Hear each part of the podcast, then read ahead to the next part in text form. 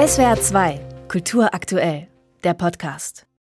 SWR 2 am Morgen am 28. August, Goethes Geburtstag, an dem alle drei Jahre die Stadt Frankfurt den Goethe-Preis verleiht. In diesem Jahr ist es die Schriftstellerin Barbara Honigmann, die heute Abend mit dem rund 50.000 Euro dotierten Preis ausgezeichnet wird. Barbara Honigmanns Werke sind Zeugnisse des Gefühlslebens der zweiten Generation von Shoah-Überlebenden, so heißt es in der Begründung. Roman von einem Kinde, Soharas Reise oder Georg gehören zu ihren Romanen. Und sie ist außerdem Autorin von Essays, Hörspielen und Theaterstücken und arbeitet als bildende Künstlerin. Barbara Honigmann, schönen guten Morgen. Guten Morgen. Und herzlichen Glückwunsch. Ja, danke schön. Ja, gerne. Sie, Sie sind ja danke. schon mehrfach ausgezeichnet worden, zuletzt mit dem Literaturpreis der Konrad-Adenauer-Stiftung oder vor zwei Jahren für Ihr Lebenswerk mit dem Jean-Paul-Preis. Welchen Stellenwert hat der Goethe-Preis der Stadt Frankfurt für Sie? Naja, Goethe-Preis ist dann nochmal eine Klasse, Klasse für sich, würde ich sagen. Ne? Hm. Wenn Sie sich die Liste angucken, der Preisträger von Hermann Hesse, Max ja. Planck und so weiter, ja, ist schon nochmal eine ganz große Nummer. Ne? Sie erhalten den Preis unter anderem für Ihre Reflexionen über jüdische Identität in Europa, so heißt es. Dabei sind Sie selbst in einem weitgehend atheistischen Umfeld aufgewachsen in der DDR. Erst mit Ende 20 haben Sie sich mit Ihren jüdischen Wurzeln auseinandergesetzt und dann auch erst angefangen, Romane zu schreiben. Was haben Sie in der Religion gesucht und dann auch gefunden? Naja, wissen wir, Judentum ist ja nicht nur Religion, sondern ist ja auch einfach eine Zugehörigkeit zu dem Volk.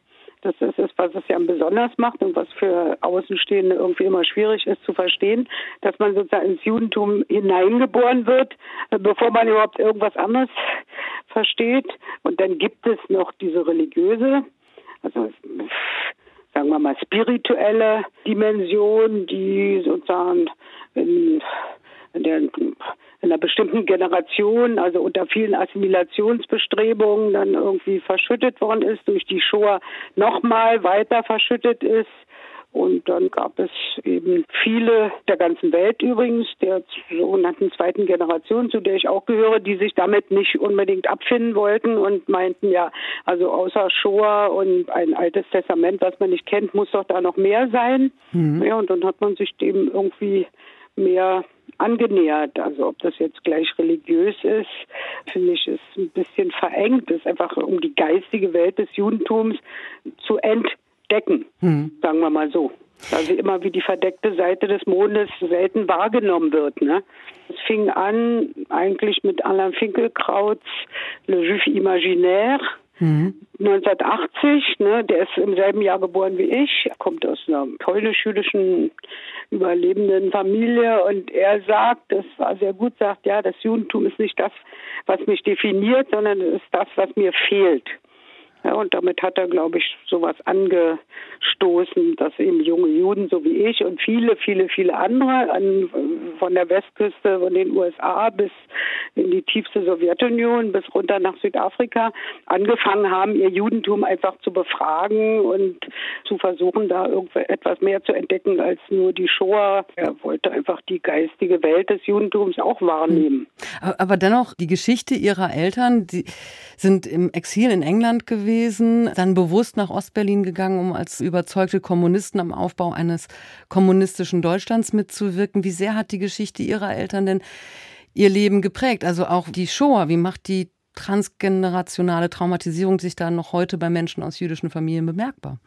Ja, das ist offensichtlich so, dass man über die Generationen hinweg sowas vermittelt oder einfach nicht verraten will, sagen wir es mal umgekehrt. Ne? Also meine Eltern sind ja beide jüdisch und haben, kommen beide aus jüdischen Familien und da ist halt dieses das familiäre äh, die familiäre Geschichte ist davon geprägt gewesen, auch schon, weiß ich, im 19. Jahrhundert und und dann kam halt das Exil. Also meine Eltern waren ja verhältnismäßig sozusagen verschont, weil sie nicht in Lagern waren, sondern sie haben, waren dann in England, ne, in Großbritannien. Die haben sich dann in diese politische, sehr linke Ideologie hineingesteigert, haben sich dann in der DDR wiedergefunden.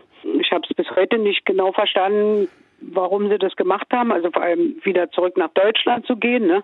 Mhm. Aber sie werden wohl ihre Gründe gehabt haben. Aber das, das eine hat ja das andere nicht verhindert. Ne? Mhm. Diese jüdische Zugehörigkeit und die politische Orientierung, das hat sich nicht unbedingt widersprochen, auch wenn es sozusagen gerade in den frühen Jahren gab es ja, gab es den Slansky-Prozess und so und da waren dann zu, nicht zufällig, waren da alle Juden äh, oder sieben von elf, die dann da verurteilt wurden. Und also man hat sie schon merken lassen, dass sie nicht so ganz erwünscht waren, glaube ich, auch in dem von ihnen selbst gewählten System. Ne? Hm. Sie haben über Ihre Eltern geschrieben, aber nicht nur. Sie haben auch über Ihre Beziehungen, äh, auch gescheiterte Beziehungen gesprochen äh, oder geschrieben, über Ihre Nachbarschaft in Straßburg, wo Sie seit rund 40 Jahren leben. Woher kommt die Vorliebe fürs Autobiografische? Ich habe das zu erzählen und da muss ich mir ja nicht unbedingt irgendwas künstlich ausdenken. Wenn ich sozusagen aus dieser Herkunft her, aus der, aus meiner Straße so viele Geschichten jeden Tag höre und treffe und das ist das, was mir eben, was mir nahe ist, abgesehen davon, dass, glaube ich, eigentlich alle Literatur irgendwie autobiografisch ist, mehr oder weniger versteckt. Ne? Hm. Und je, je fiktionaler, desto autobiografischer, wollen wir mal sagen. Bei der Verleihung des Goethe-Preis heute Abend wird der Liedermacher Wolf Biermann die Laudatio halten. Was bedeutet ja, Ihnen das? ist doch schön, ne? Ja.